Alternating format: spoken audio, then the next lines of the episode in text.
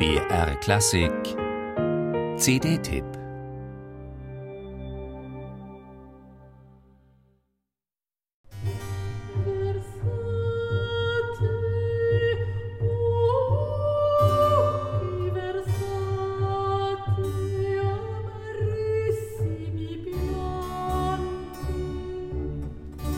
Elementar wirken die Klänge, die auf eine der frühesten Komponistinnen zurückgehen, Francesca Caccini.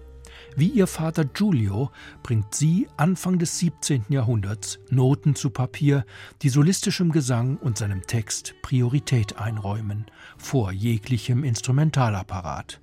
Jedes Wort kann verstanden werden, sein Sinn soll sich durch Töne erschließen.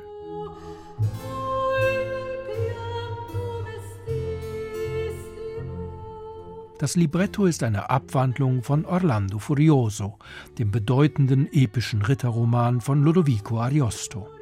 Seine Grundzüge kennen Operngänger etwa von Händels Alcina. Ruggiero ist der Name des Ritters, der von der Zauberin Alcina erobert und gefangen gehalten, dann aber von ihrer Rivalin Melissa befreit wird. Das simple Beziehungsdreieck gießt Francesca Caccini in ein rund 90-minütiges Ballett mit Prolog und drei Szenen. In dieser frühen Form des Musiktheaters wechseln Rezitative mit Arien, Ensembles mit Chören.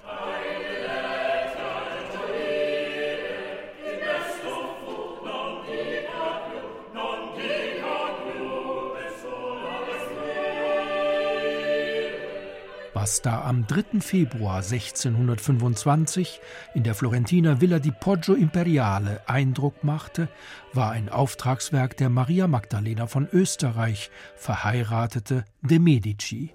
Stattliche 391 Jahre später dient die St. Augustinuskirche im belgischen Antwerpen als Klangkulisse für die konzertante Aufführung dieser Liberazione. Der Live-Mitschnitt mit dem alten Musikspezialisten Paul van Neville dokumentiert, welche kenntnisreichen Entscheidungen da jemand traf, um das Stück überhaupt erst erklingen lassen zu können. Denn mit dem üblichen Interpretieren ist's hier nicht getan.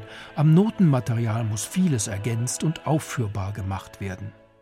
Die tragenden Solisten haben spürbar Lust an Zeitreisen zu den Wurzeln der Gattung Oper. Michaela Riener und Sabine Lutzenberger im Kampf um Achim Schulz. Und das belgische Huelgas Ensemble bestätigt seine Qualitäten zum Klangorganismus verschmolzen. Es grübelt und atmet, wütet und tanzt im Emotionsrausch.